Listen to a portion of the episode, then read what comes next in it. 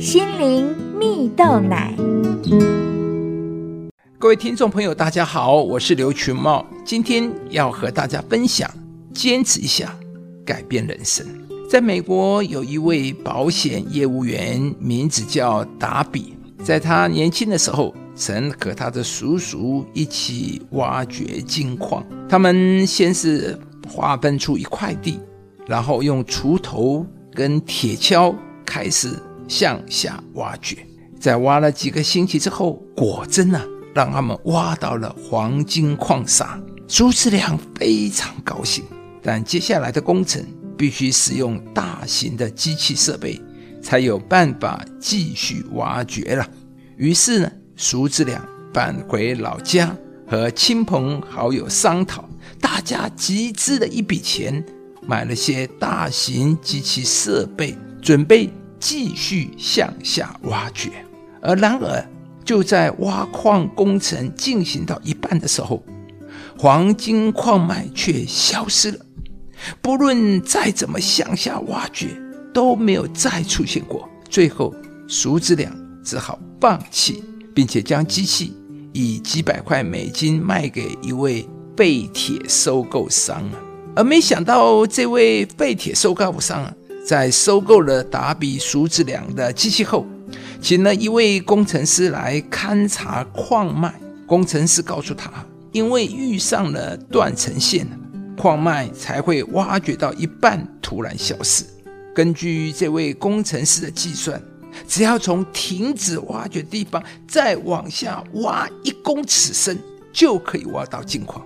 最后，这位废铁收购商成功的挖到价值几百万美元的金矿。而这件事也给了达比很好的提醒，就是往后啊。每当达比推销保单到想要放弃之时，就会鼓励自己再坚持一下。最终，达比凭着这股努力不懈的精神，成为了一名成功的保险业务员。亲爱的朋友，坚持到底不容易，特别是当我们遇到挫折和困难时，更是考验着我们的信心啊！故事中的达比。虽然一开始离成功差了一点点，没有坚持到底，但是他却以自己过去失败的经验为借鉴，在往后的每一次都选择坚持到最后一刻，而最后为自己带来了成功。圣经上也有一位人物受到这样的考验，他的名字叫尼西米。尼西米是一位犹太人。因为不能看到自己的同胞的家园被毁、被人欺负，决定要带着同胞们一起修筑耶路撒冷的城墙。但是啊，尼西米从一开始建筑城墙工程就面对了很大的拦阻挑战，在建造的过程中更是遇到有心人士的恶意的阻扰，但他都没有放弃，最后终于。建造完成了城墙，亲爱的朋友，上帝是赐下盼望的神，只要不放弃，在上帝那里永远有盼望。你期待你的梦想成就吗？你希望你的家庭工作有所改变吗？或许你也正面临一些挫折和困难。今天，上帝要来鼓励你，当你像达比一样拒绝看过去的失败。